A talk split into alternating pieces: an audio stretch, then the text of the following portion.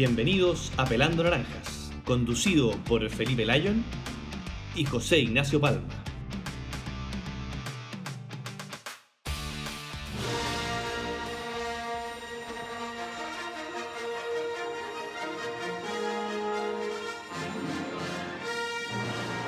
Episodio 1. El espíritu de consigna. Son tiempos adversos para nuestro país. Las tropas insurgentes, que amenazaron desde octubre con erradicar la paz e imponer sus consignas, han sido neutralizadas por un nuevo peligro, la pandemia del coronavirus. Así, ante la imposibilidad de salir a las calles, la violencia ha establecido su imperio en el mundo de las redes sociales, donde se despliega sin dar espacio al diálogo y a las razones. Pareciera reinar el miedo, la incertidumbre y la desesperanza. Mientras tanto, un grupo de jóvenes, motivados por las ideas de la libertad y la responsabilidad, establecieron una nueva base secreta en el mundo remoto de Spotify. Hoy conversarán con Juan Pedro Lars, quien, forjado en la adversidad de la trinchera política, llega para dar testimonio y opiniones sobre cómo enfrentar el espíritu de consigna. Una nueva esperanza se asoma en la República. Hola a todos, sean bienvenidos a este primer capítulo de Pelando Naranjas, un espacio dirigido a las personas que tienen interés en las cosas públicas, donde, bueno, y especialmente a las que están en la dirigencia universitaria, les interesa ese tema, eh, donde vamos a hablar sobre actualidad, sobre anécdotas y sobre cultura. Hoy día bueno, mi nombre es Felipe Lyon. Eh, voy a co-dirigir este programa con eh, José Ignacio Palma. Y nuestro invitado el día de hoy es Juan Pedro Lurs. Nos pidió que lo pronunciáramos de esa forma para que no piensen que se llama Lars, porque todos hablan de él como Lars, pero se escribe Lurs. Eh, él tiene un alto historial, amplio historial de dirigencia universitaria, tanto en la Universidad Católica como en la de Chile. y también ha seguido en su vida profesional el camino también de lo público. Eh, trabajando en fundaciones, estudiando comunicación política en Barcelona y recientemente habiendo trabajado conmigo y con más gente en una gran iniciativa llamada No Gracias. Eh, así que le damos la bienvenida. Juan. Hola, muy bueno. No sé si decir día, noche, tarde, bueno, whatever. A la hora que lo estén escuchando, las, personas que lo escuchan. Bueno, muchas gracias por la invitación, Felipe y José Ignacio. En algún momento, espacio-tiempo, vamos a ser escuchados, esperemos, por alguien. Y eh, por otro lado, les dejo con José Ignacio Palma, mi copresentador aquí, eh, estudiante todavía de ciencia política en la Universidad Católica. Efectivamente, me quedan, me quedan algunos meses todavía, pero ya estamos cerca de, del anhelado egreso. Oye, Lars. estandarte de la causa. ¿Mm? Qué bueno tenerte por acá.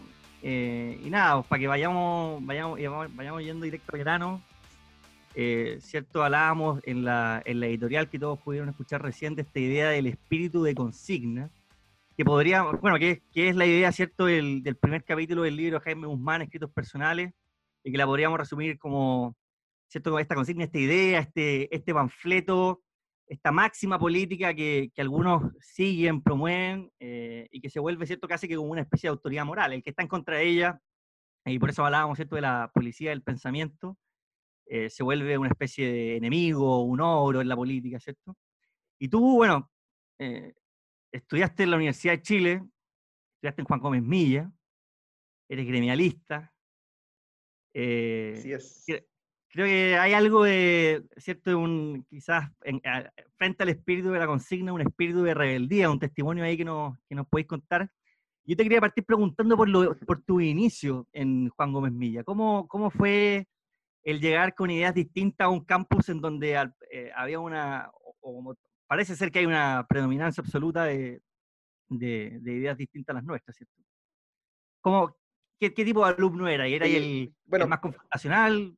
Cuéntame qué onda. ¿Mm? A ver, bueno, varias cosas. Primero, eh, encuentro muy choro el, el tratar este tema, porque creo que tiene toda la vigencia del mundo, creo que finalmente parte importante de lo que nosotros defendemos eh, tiene que ver con la libertad para poder pensar, para poder hablar y también para poder cuestionar eh, aquello que o las mayorías o, enjambres pequeños eh, consideran que es la verdad y por lo tanto obviamente nosotros creemos que está sujeta al escrutinio. Lo que quiero partir diciendo es que cuando yo entré a la universidad, yo no era una persona tan politizada, es decir, me gustaba mucho la política, me gustaba más probablemente que a la mayoría de la gente de mi generación, pero yo no era activo, yo no militaba en nada, no, no tenía más que intuiciones eh, sobre ciertos asuntos, pero la cuestión es que fue justamente esa postura, la, de, la del enjambre, la de, la de que finalmente la gente tome una postura más por un problema de identidad que por un tema de convicción intelectual, fue justamente lo que me empezó a acercar a este mundo, y en el sentido como de la, del empezar a hacer política. Porque me di cuenta de que cuando yo llegué a la, a la Universidad de Chile, yo llegué con una expectativa de que efectivamente la mayoría de la gente iba a pensar distinto a mí, pero iba a haber un rigor intelectual que, que iba a hacer que la convivencia pudiera existir, en el sentido de yo tengo una opinión que está bien respaldada, la contrasto con otra persona que tenga una opinión también bien respaldada, pero distinta, y podremos conversar, podemos disentir, podremos estar de acuerdo en algunas cosas, etc. Eso no es así.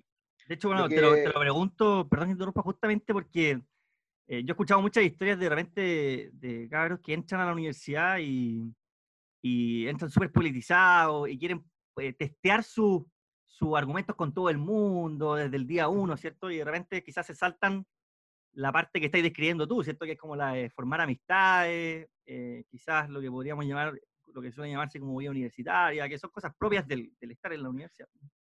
Y, además de eso, el, que la reflexión política finalmente en un lugar que se supone o, apunta a ser de, de, un nivel intelectual alto, de, de, una capacidad, o sea, de un rigor elevado también.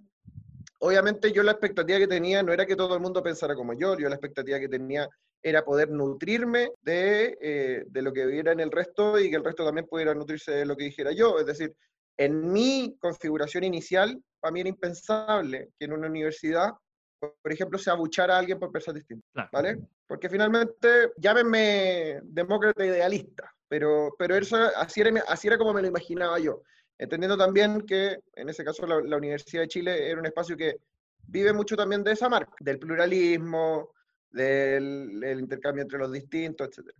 Bueno, lo que me empecé a encontrar fue que, y que me empezó a dar incluso un poco de rabia, fue cuando me di cuenta de que en verdad esa convicción intelectual o, o valórica, si se quiere, en un sentido más, más, más, profundo, en verdad eran cuestiones de, de pertenencia. Era básicamente el, el, participar en la movilización, y el participar en la movilización no era porque había una convicción muy fuerte detrás, era porque era el carrete. eh, bueno, era una forma de carrete, era una forma de interacción social donde se conocía gente, la, la, la, la, la, la, pero que al final eh, era una imposición, porque la única forma de poder gozar de ese mundo de interacción social tan entretenido que era la movilización, era que tú estuvieras de acuerdo, y si no estabas de acuerdo, que estuvieras dispuesto a quedarte callado, mm. ¿vale? Eh, y eso para mí por lo menos era, era, una, era una línea roja. Yo nunca, jamás fui, al menos no en principio, de los que confrontaban al profesor, no era de los, de los, ¿cómo se llama?, de los que fuera a buscar la pelea, ni mucho menos, pero me fui dando cuenta de que la única forma de que se dejara de dar por obvio cosas que se estaban dando por obvio y que no eran obvias, como por ejemplo, en ese caso, me acuerdo mucho de dos cosas. La primera, el autofinanciamiento que se hablaba, de, se denunciaba que las universidades públicas estaban siendo autofinanciadas como una cosa atroz. Y por otro lado, se hablaba de la gratuidad como una cuestión que era maravillosa ninguna de las dos cosas, exacto, ninguna de las dos cosas a mí me parecía razonable. Eh, tampoco me parecían que fueran nefastas, pero sí, obviamente, creo que eran cuestiones que admitían eh, discusión y al menos que admitieran de, como que uno pudiera disentir. Y más me llamaba la atención, sabiendo que con lo, con lo que yo sabía de política, entendiendo como lo mínimo de cómo se reparten las opiniones políticas en este país, es decir, que cuando uno llega a un espacio donde todos piensan igual es, extraño, porque este no es un país donde haya mayorías de 60, 70, 80% eh, a nivel nacional. Es decir, me fui a meter a una especie de tribu y me di cuenta tarde. Oye, lo último eh, en, en, esta misma línea es eh, a partir de lo que decía, es más, lo que te motivó a participar en política es más bien la idea de que, esa, de que esta idea, estas consignas no te parecían que eran las adecuadas y querías de alguna manera confrontarlas, o era la idea además de que fueran como ciertas imposiciones y el que pensara distinto eh, para casa. Yo te diría que para mí lo más importante tenía que ver con poder ejercer mi derecho a disentir, porque mi crítica era una crítica honesta. Yo nunca lo había pensado desde el punto de vista como quiero hacerle daño al, al no sé, al movimiento que está en el centro de alumnos. O, no, no, no, yo tenía una, una convicción distinta y que si hubieran, me hubieran dado buenos argumentos quizás lo habría revaluado. Me di cuenta después que eh, ni siquiera los buenos argumentos para defender ese tipo de posturas son tan buenos.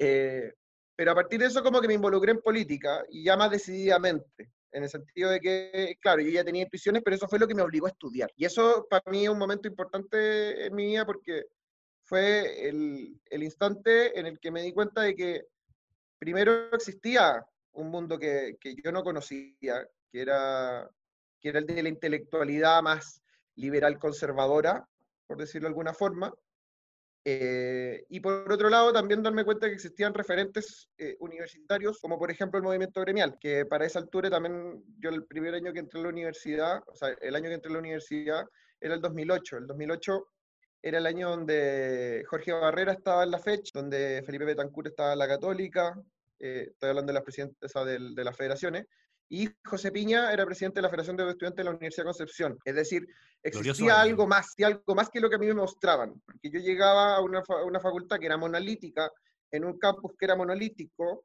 pero yo, me, yo sabía que el mundo no era así, y por otro lado me di cuenta que existía una alternativa que era distinta y que a mí por lo menos me generó muchísimo sentido. Y frente a eso yo dije, hay una cuestión que a mí me da como en la guata, yo no sé si le pasa a todo el mundo, pero cuando están diciendo una estupidez enfrente mío, como que me cuesta quedarme callado, me cuesta, o sea, como que me genera, de verdad que se me genera una cuestión en la guata, sobre todo cuando es público.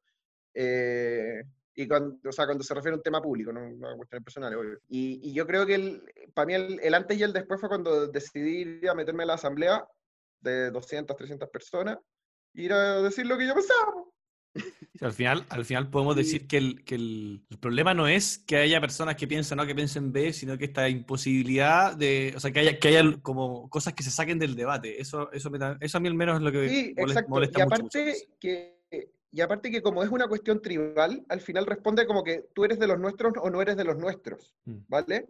Es decir, tú perteneces o no perteneces, que es una cuestión muy violenta, porque es decirte que tú por, tu, por ejercer tu, tu, tu conciencia, el por ser honesto contigo mismo, por ser quien eres, no puede ser parte de una cuestión tan básica como el, ser estudiante, que obviamente uno lo hace, pero para un, para un número muy importante y sobre todo en un contexto de una facultad tan politizada como era esa, que era el gran tema la política, eh, efectivamente generaba exclusión, ¿cachai? Eh, y, para mí el tema nunca, de hecho, nunca fue conmigo. Fue como, ¿cuánta gente se queda callada para no pasar por eso? Al final es una, una, diferente forma de bullying, al final, moderno y... Sí, y, al y a mí me chupaba un huevo, perdón el, francés, pero, pero sí entendía que a muchas otras personas eso les fuera disuasivo. De decir como, oye, mejor yo me quedo callado, digo piola, me hago el hueón, puta, en, en noviembre, en octubre voto por la que me gusta, pero que nadie sepa, y chao. Eh, eso, grave. Yo creo que está muy mal. Es grave. Eso. está muy mal. Y aparte que, ojo, no estoy hablando de una facultad de ingeniería, estoy hablando de un instituto de comunicación. Estoy diciendo un lugar donde la libertad de expresión es especialmente importante. ¿Vale? Eh, Si ahí no está claro, ¿dónde está claro? Exacto. Entonces, esa cuestión para mí fue, fue muy movilizadora, el, darme cuenta, o sea, a mí yo soy una persona que en verdad, en general, le molesta mucho que le impongan las cosas, sobre todo cuando son cosas que me parecen poco razonables, y en ese caso me parecían derechamente no razonables. Pero, pero yo te diría que lo, que lo que me movilizó más, más que por mí, porque uno siempre puede hablar, siempre uno puede ser deslenguado, ¿cachai? Pero lo que yo no quería era que eso se mandara a la marginalidad, ¿cachai? En el sentido de que la gente le tuviera miedo a tomar una postura distinta por la reacción que podrían tener los lindos, ¿cachai? Sí, pues son nefastos. De hecho, me, me tomo esto último que, que, decís tú, que tiene que ver también con tu personalidad y con cómo eres, digamos, para los que te conocemos. Yo cuento, eh, les, cuento al auditorio una anécdota. Yo, yo conocí a, Lars porque, más que conocerlo, supe quién era por un video en YouTube que me llegó el año 2011. Eh, contextualizo, el año 2011 ultra conocido año, movilizaciones estudiantiles, Giorgio Jackson en la FEUC, Camila Vallejo en la FECH, y estaba este personaje, eh, Juan Lars, que estaba eh, en la directiva de la FECH, porque ahí como ustedes saben, pero se eligen, se vota por personas, no, por, no necesariamente por listas, sino que por personas. Y se integró la lista a la fecha. Es, un sistema difícil de explicar. Es un sistema difícil de explicar, así que googleenlo para si quieren mayor información. Eh, y, yo me acuerdo que yo estaba recién también metiendo, yo era, estaba en primer año, la, la realidad chilena te, te, golpea en la cara cuando en tu facultad veis las movilizaciones todos los días, y me, mandan este video, yo me estaba metiendo también en, política universitaria, y me dicen, mira este gallo, me mandan un video que es en la toma, en, una toma en la Universidad de Chile, y básicamente después de varios discursos de gente que, que está diciendo, organizándose para la toma y reivindicando la toma y aplaudiendo la toma, se para este sujeto eh, que en apariencia no parecía que pensaba como yo, pero sí lo pero sí eh, las apariencias engañan, y se para básicamente a decir que esto era lo más antidemocrático que ha visto en su vida, que iba en contra del espíritu de la universidad, ante las pifias del público presente, porque convengamos que era minoría Lars eh, en una toma. Entonces, mi pregunta, o, sea, o, lo que quería que, que, digamos, es, ¿Cómo fue enfrentarte ese año a la consigna? Porque educación pública, gratuita y de calidad fue como un mantra que escuchamos los que, los que estábamos ahí en la universidad durante mucho tiempo. Y, con la popularidad que tuvo ese movimiento, estar ahí, ¿cómo fue? Y, qué anécdotas, qué historias tienes que contar al respecto como de, cómo fue estar ahí? Ah, historias tengo miles. Eso fue un año, yo creo que fue el año más largo de mi vida. Eh, pasaron muchas cosas todo el tiempo. De hecho, ese mismo video que decís tú fue grabado el día de mi cumpleaños, porque a los lindos no se les ocurrió nada mejor que tomarse la, la casa central de la, de la universidad el día de mi cumpleaños. Qué alegría. Qué considerados. Muchos, ¿sabéis, que, ¿sabéis lo que me, yo te diría cuál es mi, mi gran reflexión de ese año? Que así como, como efectivamente se generó un movimiento que fue enorme, enorme, y eso yo creo que también llega a la reflexión de no todo lo que es razonable, o sea, no todo lo que es popular necesariamente razonable, cosas que no siendo razonable son muy populares. Pero yo te diría que también lo que a mí me quedó más grabado, y que de hecho esto lo digo poco, pero es verdad, es la cantidad de gente que llegó diciendo, esto ya no da para más, yo me quiero involucrar. Porque también, y esto también hay que verlo en otra cuestión, como no en todos los contextos está de moda ser gremialista, o no en todos los contextos está de moda pensar lo que nosotros pensamos, hablando de, la tradición Chicago gremialista, liberal, conservadora, como le queramos decir. Pasa una cuestión bien, bien, bien curiosa, que es que, claro, como lo otro es moda, después tú te vas dando cuenta que la gente se desmoviliza y no se involucra. Pero cuando la gente se involucra contracorriente, esa gente que no se desvincula nunca más. Y esto también lo digo pensando en la cantidad de veces que les debe pasar a cabros desde Arica a Magallanes, en que dicen, oye, no tengo, no tengo que dar esta pelea porque no puedo, porque somos muy poquitos. Y la verdad las cosas, y esto también me lo dijo una vez Darío Paya, y tiene toda la razón, es que cuando uno levanta la mano y dice con claridad lo que piensa, es mucha la gente que se va acercando y hay gente que quiere hacer cosas. Por lo tanto, lo que quiero decir con esto es que a pesar de que tú no tienes la simpatía de todo el mundo, la cantidad de activistas que tú puedes ganar, de gente que de verdad se comprometa a defender la idea, y no por una cuestión de días ni de semanas, muchas veces incluso por tema de años, eh, es, gente, es la gente que aparece en los momentos más duros. Entonces, como, como de, para dejarlo como nota al pie, es que los momentos duros son grandes momentos para formar equipo. Y que siempre vale la pena. Muy buenos momentos para, generar equipo. Y que siempre vale la pena alzar la voz al final. Yo creo que eso también es importante. Exacto. Obviamente, siempre hay que tener prudencia, hay que entender los espacios y todo, pero en el fondo, volviendo al ejemplo que, que, daba yo, eh, ese video, o sea, probablemente en ese minuto tú dijiste eso sin pensar mucho en las consecuencias que iba a tener, pensando en que iba a ser, lo iban a escuchar pura gente que no estaba de acuerdo contigo, que te iba a pifiar, pero gracias a que no sé quién estaba grabando y eso se difundió, yo me acuerdo que se difundió harto en el minuto, probablemente mucha gente como yo lo vio y le dieron ganas de movilizarse de involucrarse, eso fue lo que me pasó a mí por lo menos. Claro, ahí dice como, si, este gallo está diciendo eso en, el escenario en el que está... En ese contexto. De Chile, ¿cómo no lo voy a hacer yo? O sea, no estoy, no estoy dándote, no estoy el mérito de, mi vocacional, Lars, pero, pero sí ayudaste, gracias. No, pero, pero, pero, pero al final tiene todo, tiene todo el sentido del mundo que sea así, porque al final lo que dicen de que el, el, testimonio mueve y el ejemplo arrastra, eso es verdad, es absolutamente cierto. La gente no va a saber eh, cuál es el valor de tu causa hasta que no sepa cuánto te importa tu causa y qué estás dispuesto a hacer por tu causa. ¿Vale? Entonces, eh, yo creo que todas esas cuestiones tienen todo el sentido del mundo. O sea, por lo mismo es que yo siempre creo que hay que, hay que hablar. Siempre hay que hablar. cuando sea una asamblea de 500 personas donde tú estás solo, hay que hablar. Cuando sean 30 personas y tú eres la mitad, hay que hablar, hay que hablar siempre. Eh, no en el sentido de latear, pues obviamente en la asamblea se da mucho el sentido de latear y todos quieren ser protagonistas, pero cuando tú sabes que, tu, o sea, que tiene sentido que se represente tu postura, porque tu postura representa a otras personas que o no están ahí o no se atreven a hablar, efectivamente tú estás siendo vocero de una minoría. Y, esa, y esa es una cuestión que tiene mucho valor, porque las mayorías y las minorías son circunstanciales, son cuestiones que se construyen. Oye, yo te quiero llevar, eh, siguiendo el mismo tema, ¿cierto? De, este Día de la Consigna, te quiero leer una pequeña cita del libro de, Jaime Guzmán, de su capítulo El espíritu de consigna, para que después me hagáis algunas opiniones. Cito, dice, en todo caso, el resultado es siempre el mismo. La política se convierte en un martilleo de propagandas en favor de ideas fuerzas que procuran evitar el análisis matizado, sereno y reflexivo. Los políticos temen desafiar las consignas imperantes, aterrados de que una inicial incomprensión dificulte sus ambiciones.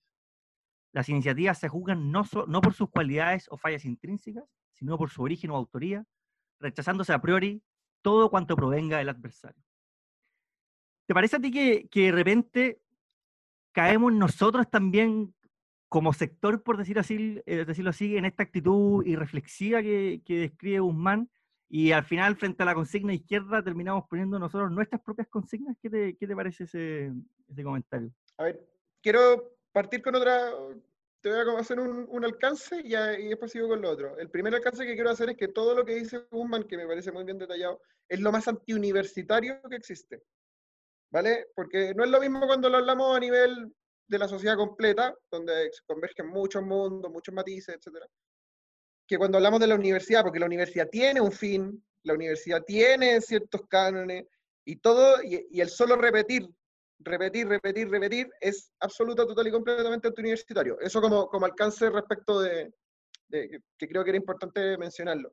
Sobre si lo hacemos nosotros, por supuesto que sí, ojo, y hay que tener mucho cuidado con eso. Por eso también es muy importante el, el ser, el poder desarrollar un sano escepticismo. Yo creo que, eh, yo les comentaba hace un tiempo eh, a ustedes dos que el escepticismo yo creo que es una cuestión que es, muy transversal tanto a conservadores como a liberales, ¿vale? Eh, hablando como del, del, rico mundo y del rico ecosistema que se da en, en, el mundo del criminalismo. Si hay, hay, hay, puntos comunes y uno de esos es, es el escepticismo. Yo creo que el, el, saber mirar las cosas con rigor es importante, sobre todo cuando estamos, por ejemplo, en una época con fake news, eh, donde al final lo que, lo que estamos tratando es de adaptar los hechos a nuestra, a nuestra forma de mirar el mundo y no a nuestra forma de mirar el mundo a los hechos, que es lo que hay que hacer. Eh, ahora, si nos vamos a referir puntualmente al mundo criminalista, yo creo que no es lo mismo, pero sí, obviamente, cuando vemos, cuando vemos, por ejemplo, Twitter y vemos que hay gente absolutamente deschavetada que dice defender lo mismo que nosotros, obviamente, obviamente es algo que nos tiene que preocupar. Que finalmente el, populismo no es de izquierda, tampoco es de derecha. El populismo es una forma de hacer política. Y esa forma de hacer política se puede hacer con cualquier bandera. Entonces, yo creo que hay que tener mucho cuidado con eso porque no hay nada más opuesto al gremialismo en el sentido del el proyecto sociedad que quiere construir el gremialismo que, eh, que el populismo porque finalmente es anular la importancia de la sociedad civil, es anular el juicio crítico, es desconocer la dignidad de la persona, es tiene un montón de, razones para poder decirlo así. Entonces, yo creo que eso es muy importante porque también eh, yo creo que es un llamado a que, sobre todo la gente del mundo gremialista, pero, pero en general para todo el mundo que se siente parte del ecosistema liberal conservador, centro derecha, como se le quiera decir, eh, de formar a la gente.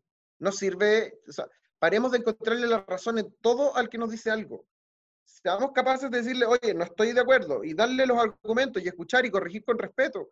Eh, esas cuestiones hay que hacerlas, porque al final, ¿quiénes más que nosotros somos los llamados a formar activistas de las ideas? ¿Vale? Pero activistas reflexivos, o sea, gente que promueva las ideas, pero no por ganarle al otro, es porque es mejor para la sociedad.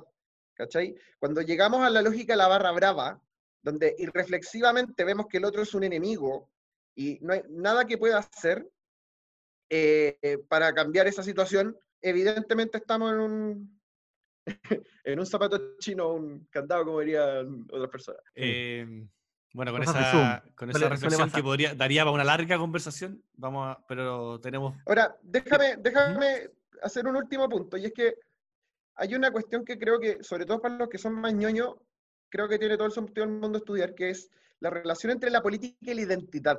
La política no solamente se trata sobre los asuntos públicos y las grandes ideas, etc. La política también nos interpela emocionalmente. Tiene que ver desde la postura que tenían nuestros abuelos, nuestros papás, nuestros vecinos, nuestros primos.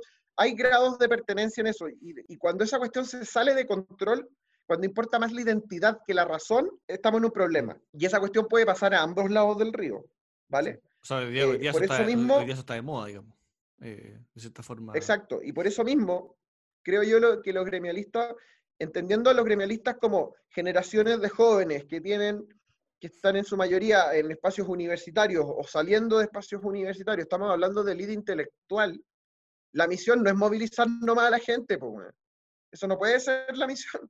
La misión tiene que ser formar a la mayor cantidad de personas para poder tener la mayor cantidad de voceros y activistas de la idea. Y, cada uno con su rol. cada uno con su rol, si esa es la cuestión también. Exacto. Y, desde las vocaciones distintas y desde los distintos intereses, pero saber formar al otro, dedicarle tiempo el humano al, resto y no solamente verlo como un voluntario que pasa o como una persona circunstancial, una persona circunstancial, no tengo idea. Eh, así no. O sea, lo que, lo que yo creo que tenemos que es muy diferenciador del resto es el sentido de formar y de, y de, involucrarnos en lo que hace el, otro y involucrarnos en lo humano para poder finalmente tener las mejores personas en, el servicio público. Estás escuchando Pelando Naranjas. Bueno, estamos de vuelta aquí en Pelando Naranjas con Juan Lars y con mi copresentador José Ignacio Palma. Eh, hablamos de de su estadía en la universidad, ya em, de, lo que le tocó vivir, y terminamos haciendo una reflexión acerca de la política de las entidades y de, cómo lo importante que es también mantenerse siempre en formación. Em, en esta segunda parte que vamos a hablar, eh, vamos a ampliar un poco los temas y vamos a hablar de temas un poco más culturales también, que es el objetivo de esta segunda sección. Te quería hacer una pregunta personal, a, contrario de lo que pareciera. Em, o partí con una pregunta personal. Tú siempre has sido una persona que, que tiene un estilo muy marcado, muy diferente. Eh, tanto no solamente, eh, no solamente, digamos, en tu forma de, hablar, etcétera, sino que eh, una cuestión también de, imagen. Eh, y tienes una imagen que quizás es poco común en el mundo clásico. ¿Ah? ¿Perdón? Me está diciendo que tengo mal aspecto. Sí, no. No, no. un poco a lo que me refería cuando hablaba, cuando te vi por primera vez en ese video. No transmitir la típica imagen del hombre conservador, o si no queréis que te digan conservador, conservador liberal, gremialista, etcétera, eh, con, usando aritos, ¿cierto? Con, una pinta un poco hipster o como, como se le quiera decir, eh, que era un poco diferenciador igual en esa época y yo creo que lo sigo siendo. ¿Y, ¿por, qué te hago ¿por qué te hago este comentario? ¿Tú tienes como objetivo de alguna forma romper moldes? ¿Lo, ves como algo importante? ¿Tienes eso, ¿Te propones eso personalmente? ¿O, eh, y, cómo, cómo, piensas cómo eh, eh, transmitir eso para afuera también? En el fondo, prolongar eso en tu vida profesional, no sé. Ah, ya, que, larga la pregunta. Tengo varias partes. Bueno, lo primero es que yo creo que uno no le tiene que pedir ni a ninguna dirección de un partido, ni, ni a los ni a la policía de Twitter cómo se viste, cómo, no sé, cómo se peina, si te ponía o no te ponía aros, tatuajes, piercing. Lo que quiero decir con esto es que también no nos creamos el cuento de que nosotros usamos chaleco en B, sin manga y, y ¿cómo se llama? Pantalón dockers, ¿cachai? Que obviamente hay gente que lo hace y está muy bien y le es más cómodo, así como es más cómodo a mí vestirme de otra forma, no Pero, pero quiero decir, o sea, como quiero rescatar la individualidad, ¿vale? Eso, eso, eso es para mí el punto relevante. Nosotros creemos en la libertad, somos personas libres, somos hombres y mujeres libres que hemos decidido defender una causa política. Eh, y parte de eso, para mí, por lo menos, es el poder decidir yo qué es lo que hago con, no solamente con, con mi vida, mis decisiones profesionales, económicas, bla, bla, bla, con lo que hago en amplio sentido, ¿vale? Eh, y sobre romper moldes, a ver, yo creo que sí, yo creo que hay que romper moldes porque, porque las sociedades son dinámicas y las cosas van cambiando, ¿vale?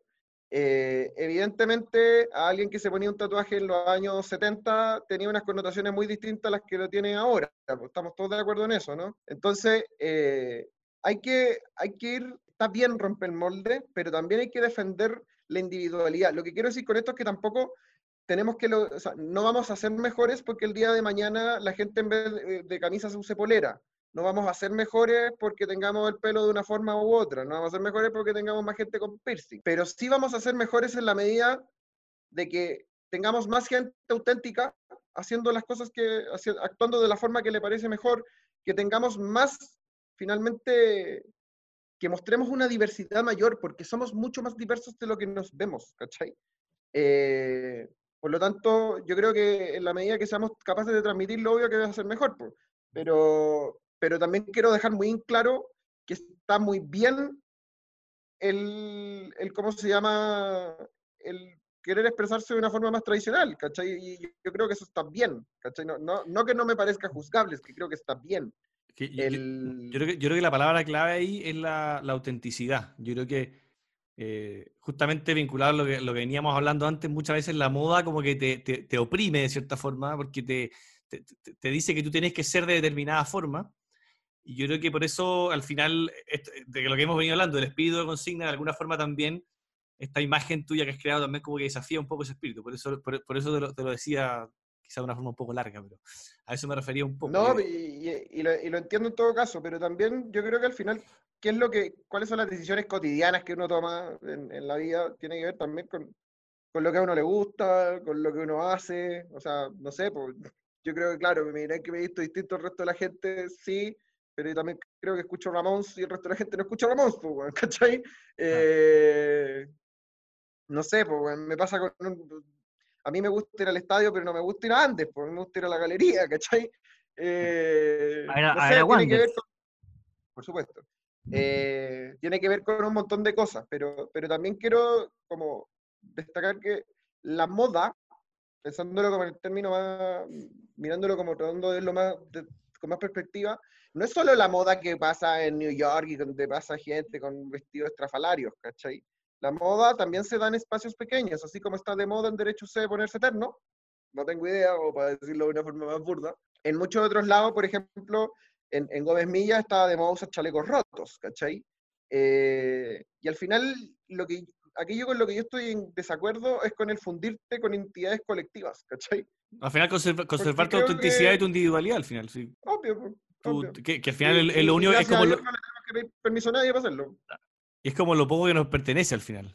Eso es lo que uno, de repente dice como que se pierde hasta la identidad de todas las porque... que el ciudadano le hace al Estado, me parece que una de las pocas que tenemos todavía sin, sin potestad alguna del Estado en nuestro aspecto. Y, no solo al Estado, al, al, a redes sociales al final, como que hasta toda la privacidad, toda la individualidad está expuesta al final.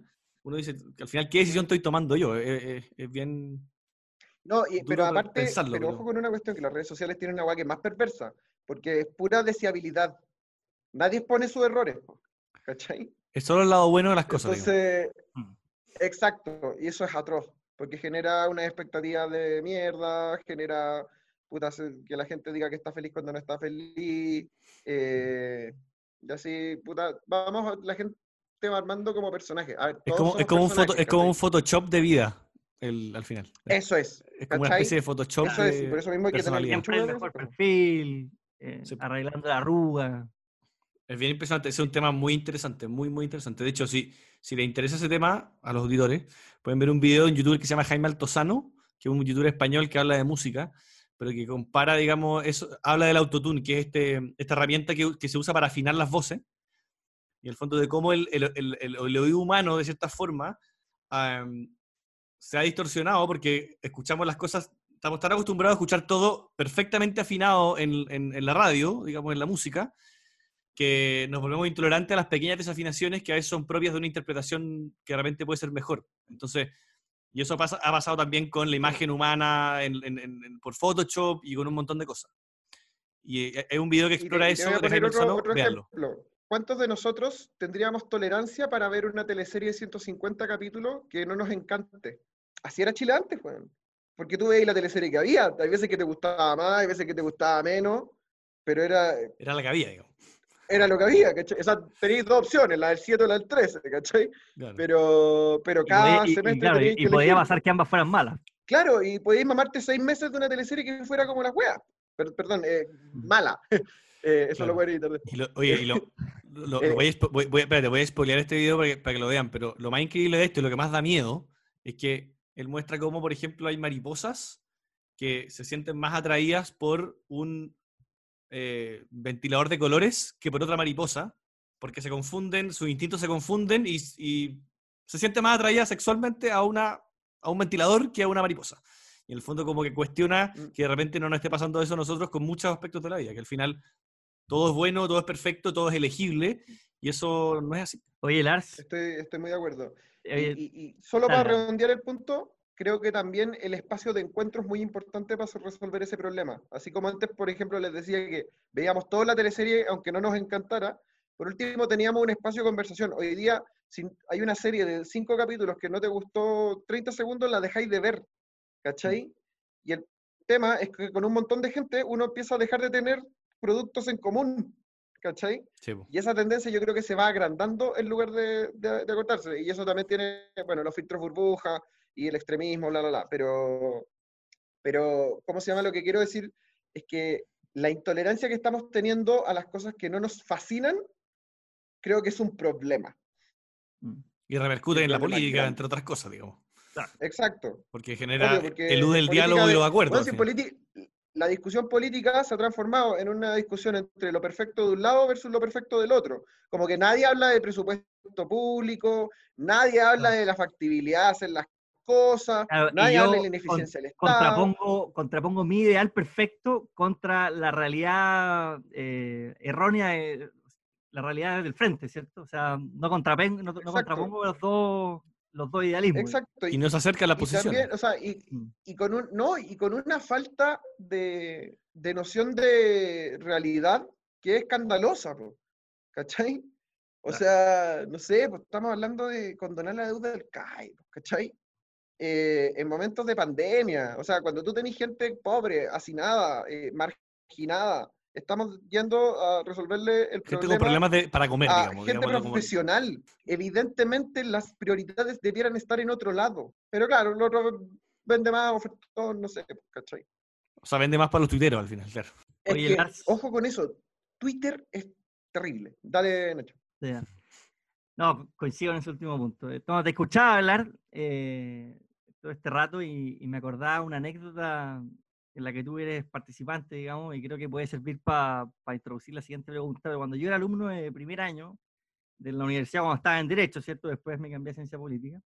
El Lars ya estaba en quería ser la... como yo.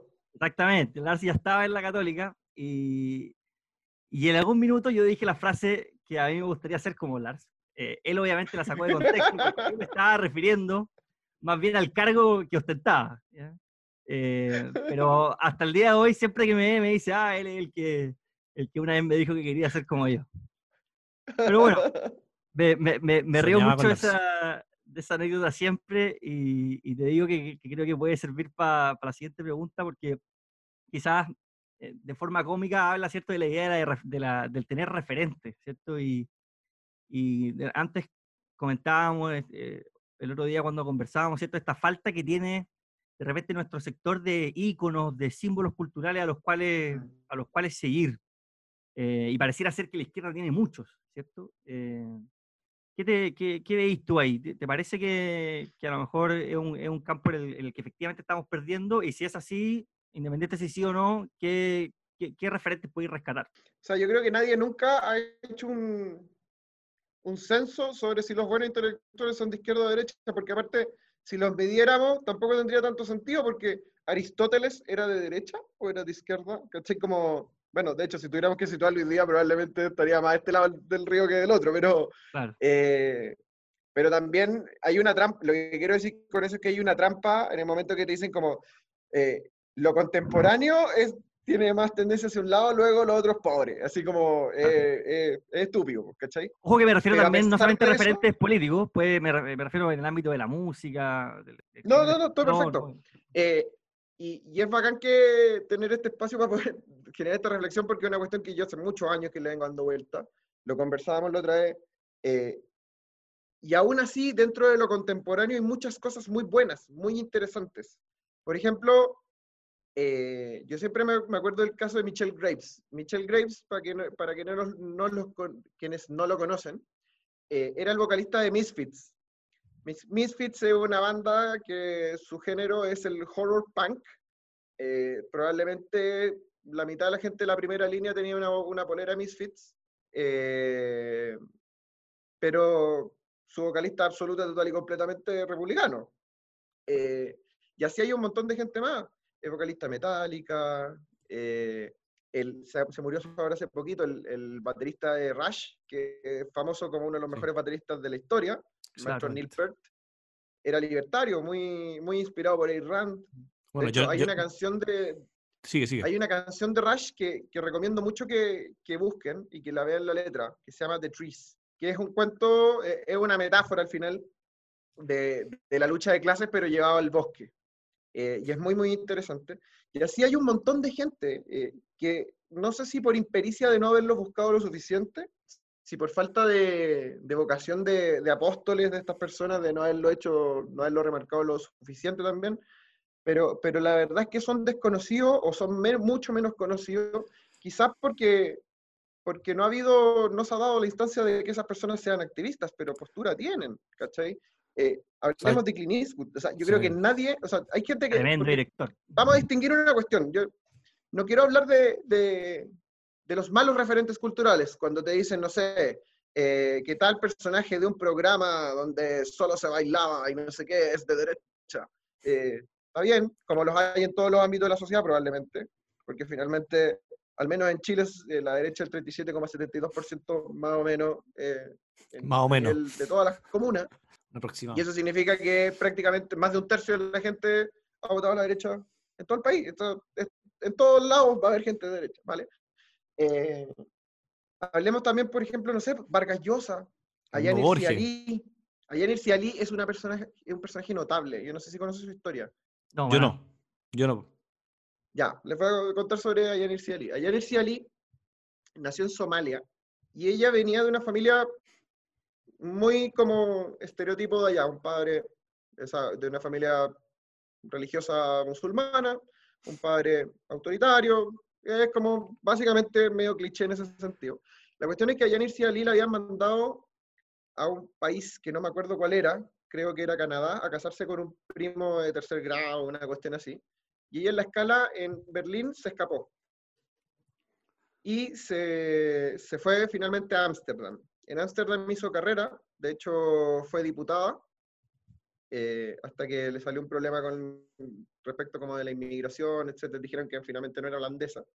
Eh, pero ella tomó una, una, causa que me parece que tiene toda la vigencia del mundo, es, que, es decir, el rol de la mujer en el mundo oriental, es decir, en el mundo musulmán, está muy postergado, se necesita una reforma en el mundo musulmán, y ha hecho denuncias de todas las cosas que nosotros sabemos que son injustas para las mujeres en Oriente. Que te obliguen a taparte la cara, que tenéis que ir básicamente, eh, ¿cómo se llama?, a la siga de tu marido, que tenéis muy poco poder de decisión, bla, bla, bla, bla participación civil prácticamente nula, bla, bla, bla. Que el marido puede tener varias eh, mujeres. Eh, claro, eso no pasa en todos los casos, pero, pero sí.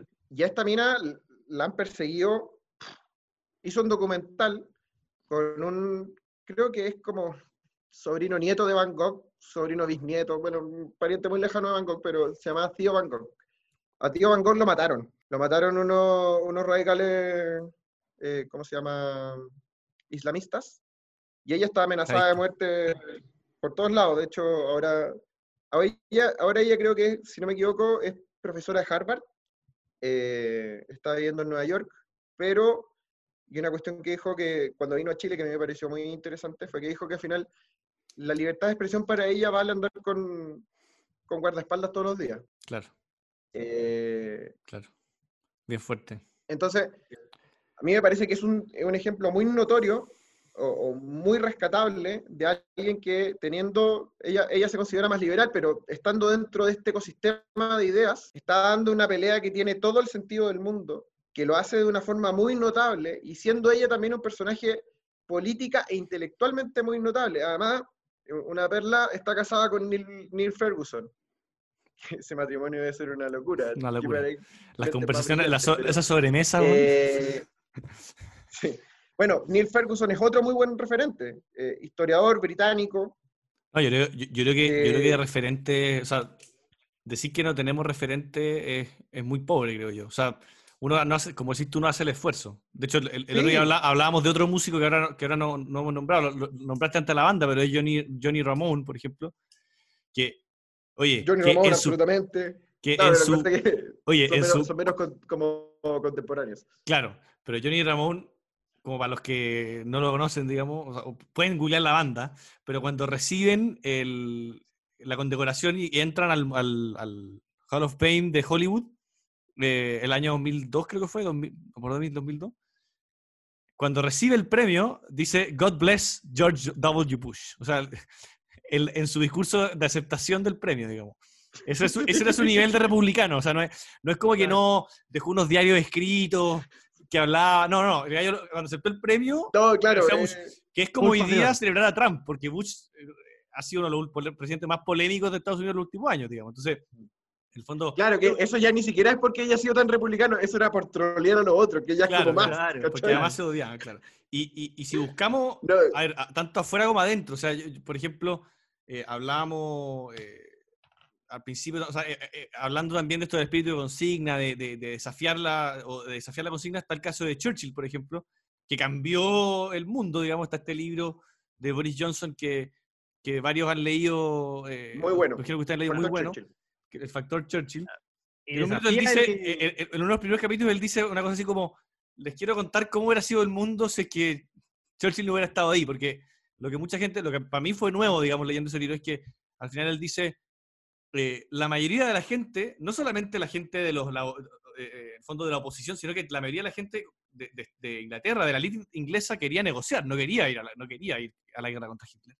Es verdad. Eh, y si no hubiera sido porque él se Absolutamente. Era- opuso y era fue como- firme y convenció al resto, no, eso no hubiera sido así, digamos. Entonces, eh, ¿y para qué vamos a seguir dando ejemplos? Y eso, y eso es un muy buen ejemplo de la diferencia que hace alguien cuando lidera respecto a cuando le toca asumir una circunstancia. Liderar es hacer que las cosas pasen. Y, y bueno, en Chile tenemos, eh, tenemos Bueno, muchos ejemplos de eh, déjame decir apropiación. una cuestión sobre Churchill. Yo quiero decir dos cosas sobre Churchill. La primera es que eh, se dice muy poco, pero Churchill no solamente era un extraordinario político, era un muy buen intelectual. De hecho, fue premio Nobel de literatura. Y, y lo digo porque creo Sí. que es importante que se diga que fue premio Nobel de literatura. Es así de bueno. O sea, hay gente que le dedicó toda su vida siendo muy bueno para, eh, ¿cómo se llama? Para, escribir eh, obras literarias y no lo ha logrado. Él- él, eh, o sea, estamos hablando de una persona que es absolutamente excepcional.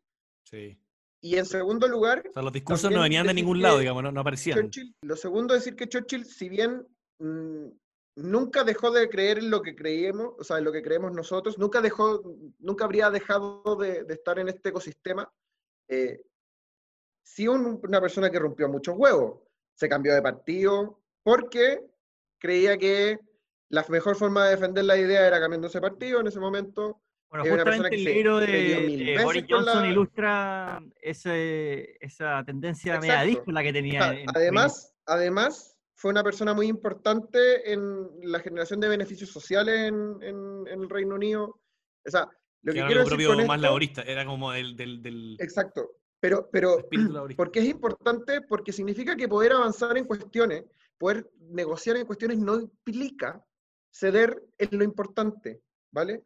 Nosotros podemos tener, hay una polémica sobre no sé qué, podemos tener incluso posturas distintas en algunos temas, pero nunca hay que perder la intensidad en los temas importantes. Eso es lo que quiero decir. Como Claro. eh, no es que en el mundo estén los, los ultrones y los negociadores. No, no, no, no, no. Acá tienen que, tenemos que tener personas que con intensidad y con claridad sean capaces de ceder, de llegar a acuerdos. Y al final de eso se trata la política. ¿cierto? No, se- no, no podemos dedicarnos solamente a tratar de imponer nuestras ideas. Esto también obviamente tiene que ver con, en Sí. algún grado, conceder y poder, y poder llegar a acuerdos.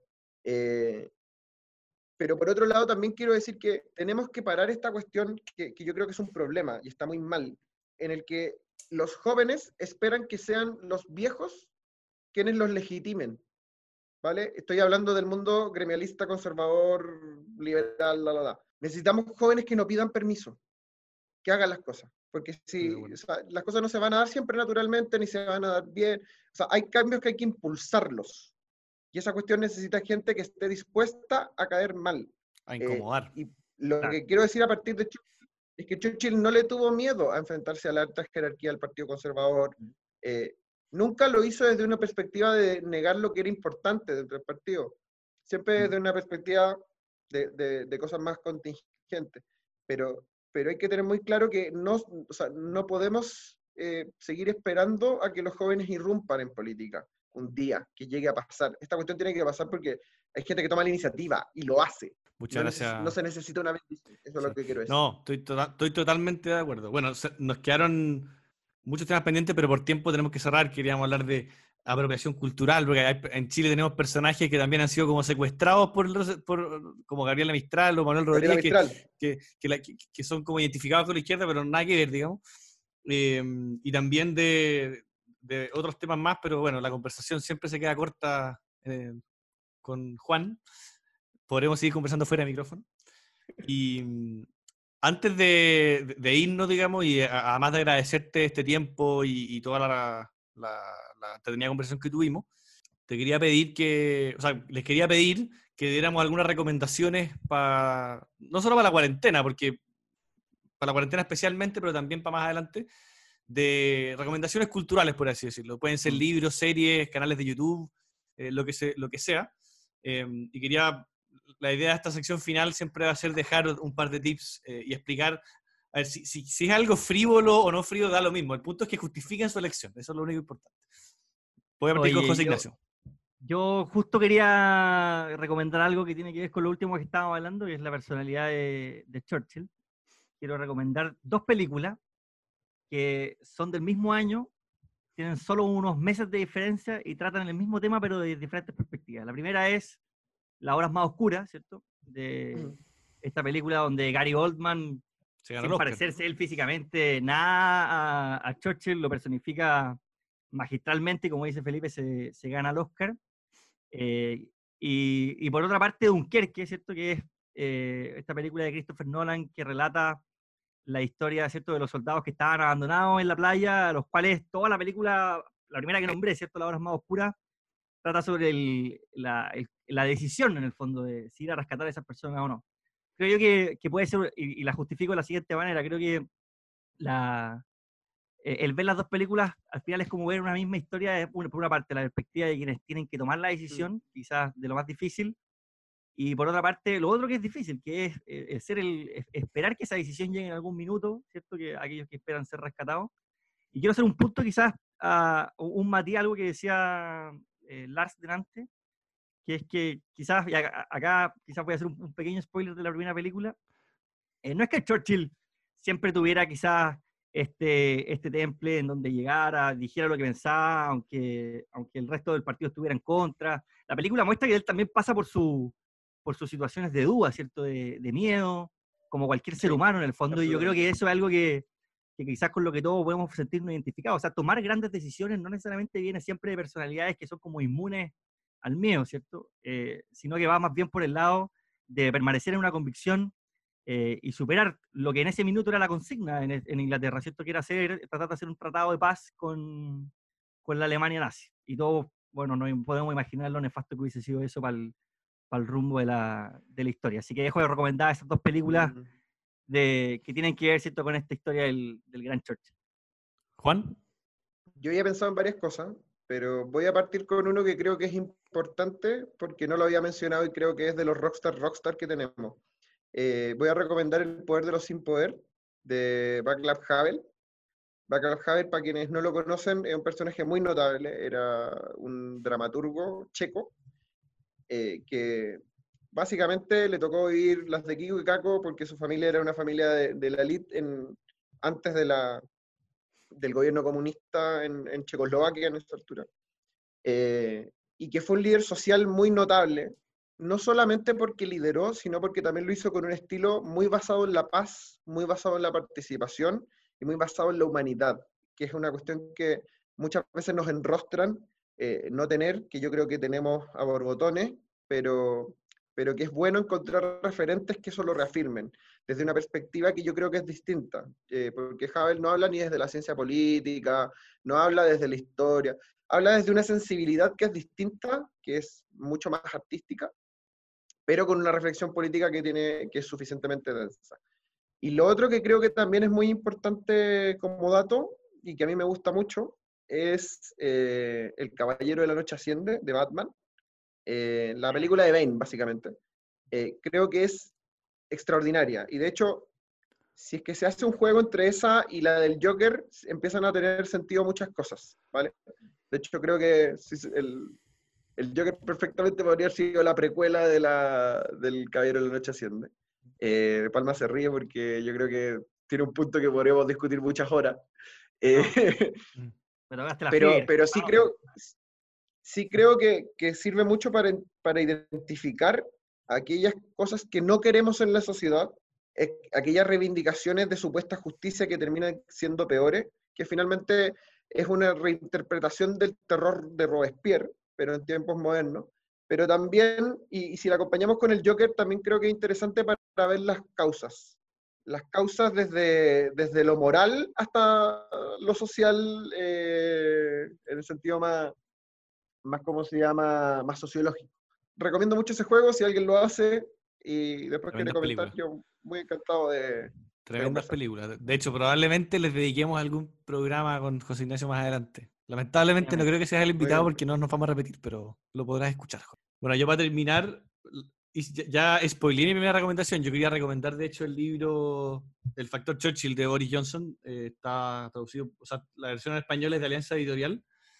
Y bueno, ya expliqué un poco la gracia que tiene, pero, mm, pero es, bien, es, bien importante también que tengamos ese vínculo, esa relación y ese conocimiento de nuestro referente y reivindicarlo con fuerza y, tenerlos como ejemplo, entendiendo también sus propias limitaciones y humanidad, como decía José Ignacio, pero, pero, pero, justamente hace bien leerlos y entenderlos. Y además por un, por un personaje que hoy día está siendo también, eh, a algunos les puede gustar o no, pero está siendo también referente eh, del Partido Conservador, que fue Johnson.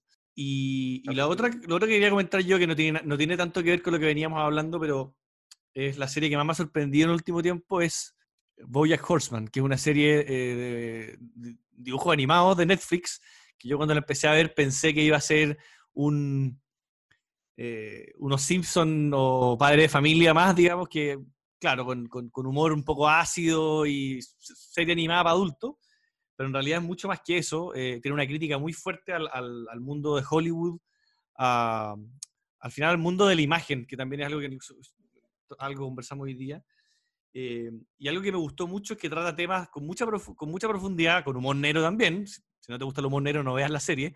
Pero sí trata con mucha profundidad temas como la, como la depresión, como la autodestrucción, eh, como la incapacidad de aceptarse a uno mismo como es. Eh, y la verdad es que la serie me, me, sorprendió mucho. Y también algo que me gustó mucho de la serie es que em, es muy realista. Y muchos capítulos no terminan bien, y en el fondo es más parecido a la vida que la mayoría, la mayoría de las series y las películas, digamos. A pesar de que el protagonista es un caballo que habla, digamos. A pesar de que el protagonista es un caballo que habla, tú te logras identificar con él. Muy cierto, muy cierto. Porque al final eh, muchas de las historias no terminan bien, eh, ocurren cosas malas y no se arreglan al final del capítulo, eh, o no se arreglan nunca, y eso es una cuestión que es parte de la vida. De hecho, el, el otro día cuando estábamos hablando con Juan Pedro, para contarle un poco, invitándolo al programa, nos comentaba de, de, una, de una, serie que está súper de moda, que yo no he visto, que es eh, The Man on the High Castle, que también busca relatar qué hubiera pasado si, si los nazis ganaban la guerra, digamos. Hoy. Y, y, esa... Mm, yo quería recomendar eso y se me olvidó. Sí. Bueno, la puedes, la puedes recomendar ahora, pero también en el fondo eh, transmite un poco ese mensaje. No sé si querí rápidamente hablar de eso porque tenemos que cortar porque se nos, está acabando, se nos acabó el tiempo hace rato. Sí, muy cortito. Vean The Man in the High Castle. Eh, es muy buena serie porque al final nos hace cuestionar cosas que damos por obvias. No es obvio que hayan ganado los aliados en la Segunda Guerra Mundial. No es obvio que vivamos en, en un occidente con, con libertades, con eh, prosperidad, con matices, pero cada día más próspero. Todas esas cosas no son obvias. Podrían haber sido muy distintas y nefastas.